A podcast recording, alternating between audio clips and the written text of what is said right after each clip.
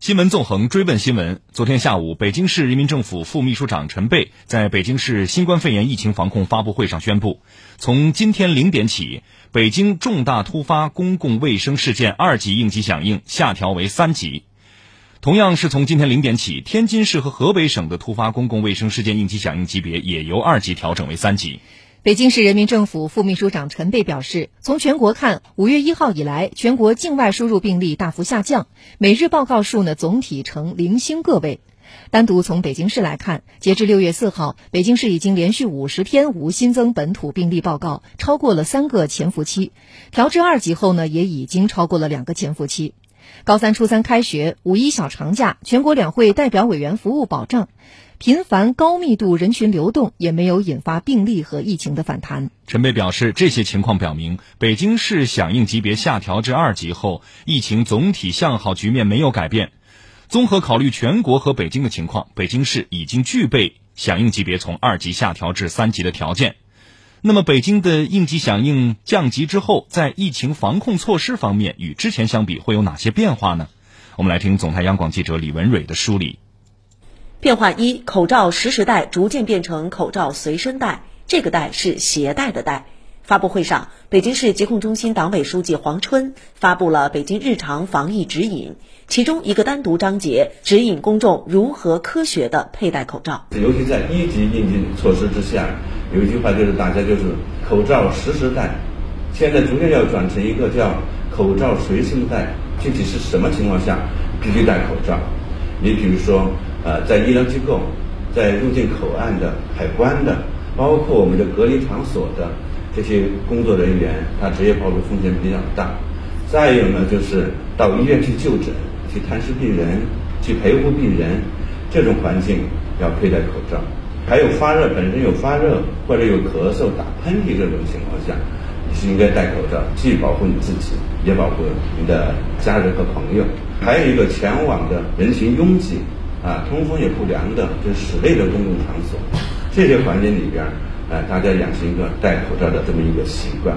还有一个就是公共交通，老年人出去，有长期有慢性基础性疾病的，啊，包括我们的孕孕妇，另外还有我们的普通市民到了一些公共场所，啊，你没法判定到底有没有风险，我们是建议戴口罩。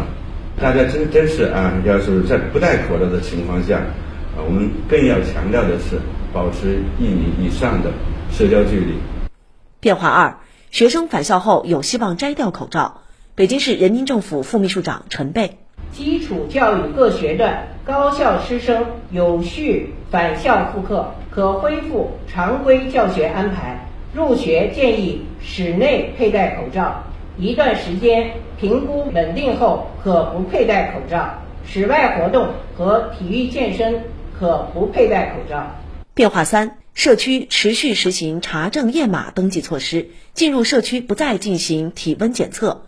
北京市人民政府副秘书长陈贝：响应级别啊由二级调整为三级以后，那么我们的社区管理防控也在进行进一步的优化。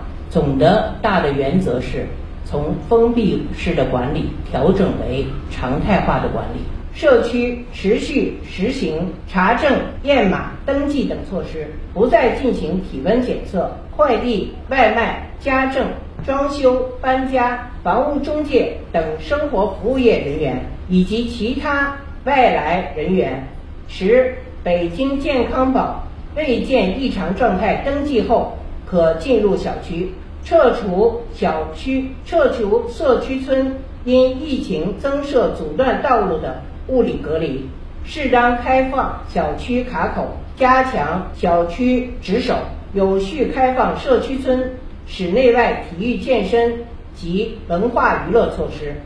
变化四：关于能否举行大型活动方面，北京市人民政府副秘书长陈贝说，可视情况举办一定规模的会议、会展、体育赛事和演出活动。在落实主办方主体责任，严格消毒通风、测温验码。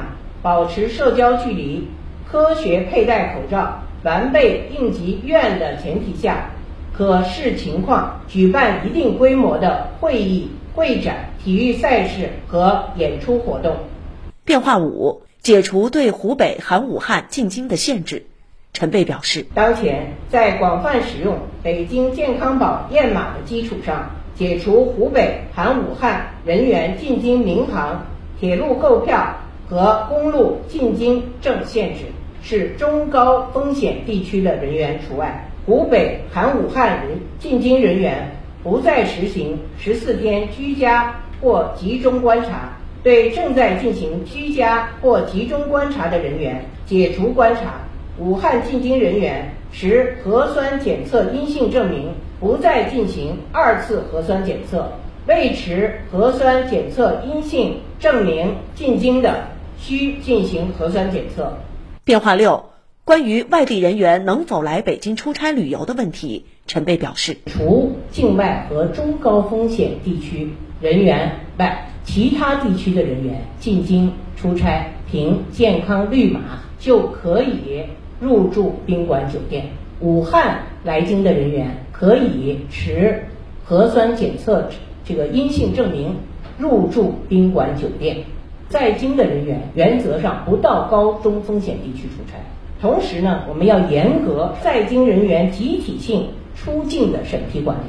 高中风险地区来京出差的人员，需要严格按照检测和隔离的相关措施，落实核酸检测和相应的集中或居家医学观察，逐步开放境内团队旅游业务。中高风险地区除外，暂不开放出入境团队旅游业务。应急响应级别调整之后呢，京津冀三地的防控机制、工作管理、社会防控等方面将呈现出常态化。如何做好风险防控不松劲儿？怎样让保障措施更有力呢？我们继续来听总台央广记者贾立良、王志达的报道。在常态化疫情防控工作中，如何保障好老弱孕幼等重点人群和养老院、福利院等重点机构的防疫措施严格落实到位？京津冀三地专门完善了相应预案，做到防疫强度不降低，防疫意识不松懈。在河北省石家庄市第四医院，平均每天有一百多名婴儿在这里诞生。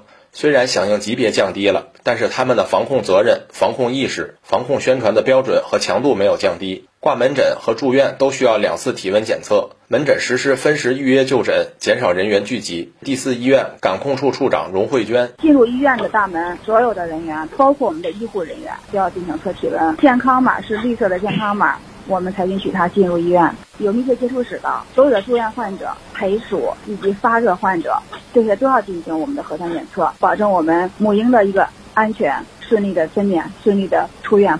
常住老人有一百三十多位的河北普爱社区养老照护中心，对老人的健康管理措施同样没有降低。家属探望需要预约，且时间不超过一个小时。对白天短期托养康复的老人实施会员单双号制度。中心运营经理张美玲：我们会员采用的是单双号的这种，就像现在这个拨号限号是一样的，我们也是采取的这种形式，然后分流管控。天津机场作为北京国际航班的指定第一入境点之一，严防境外输入是近期和今后一段时期防控工作的重中之重。级别调整后，天津市将针对天津口岸入境人员和其他口岸入境人员，继续做好人员转运、定点隔离、诊疗救治、信息推送等工作。天津市疾控中心主任顾清做到从国门到家门全链条、铁桶般无缝管道式闭环管理。是严防境外输入的重要保障，精准抓好关键环节，无缝衔接。